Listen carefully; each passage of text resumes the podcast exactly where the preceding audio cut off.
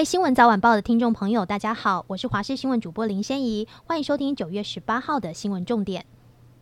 关心天气，今天起到周四，各地天气晴朗，白天偏热，清晨微凉，山区午后有局部阵雨或雷雨，或及高屏部分平地有局部大雷雨的几率，提醒您留意。今天各地气温，北部二十二到三十六度，中部二十三到三十五度，南部二十四到三十五度，东部二十二到三十六度。而根据最新的模拟预测显示，周五、周六微弱风面掠过北部海面，转微弱东北风，北台湾云量略增，北海岸东北部有局部短暂雨的几率，高温微降。中南部仍然偏热，天气晴朗，山区午后有局部短暂阵雨。下周日二十四号，东半部有局部短暂阵雨的机会，西半部多云时晴，还是偏热，而中南部的山区午后有局部短暂阵雨。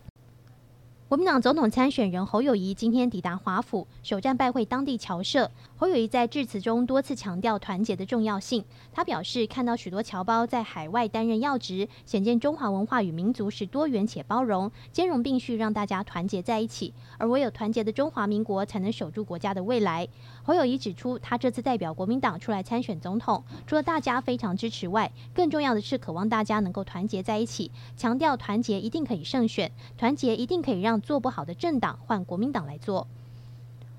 国营北韩中央通讯社今天报道，北韩领导人金正恩结束访问俄罗斯最后一站的远东城市海参崴的行程后，正在返国的途中。他在当地走访一所大学、一座水族馆和一家饲料厂。路透社引述北韩中央通讯社的报道，金正恩在海参崴停留两天，考察军事、经济、科学、教育和文化等领域的诸多设施后，才在送别仪式中告别俄罗斯。期间，他向俄罗斯总统普丁承诺加强两国军事和经济合作。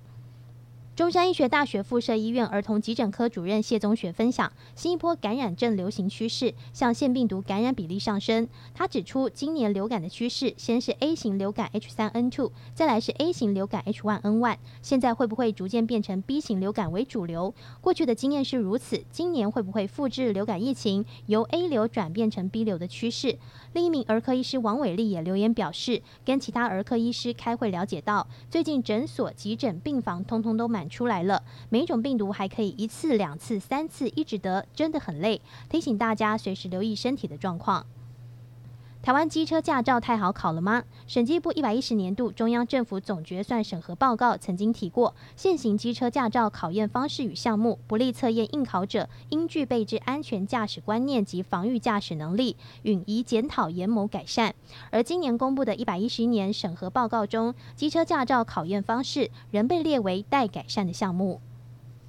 一份给欧盟各国领袖的报告中指出，若不采取强力措施的话，到了二零三零年，欧盟对中国锂电池、燃料电池的依赖将会像乌俄战争前对俄罗斯能源的依赖一样深。欧盟领导人预定十月五号在西班牙格拉纳达举行峰会。路透社独家取得的该文件内容，将是峰会上针对经济安全讨论的基础。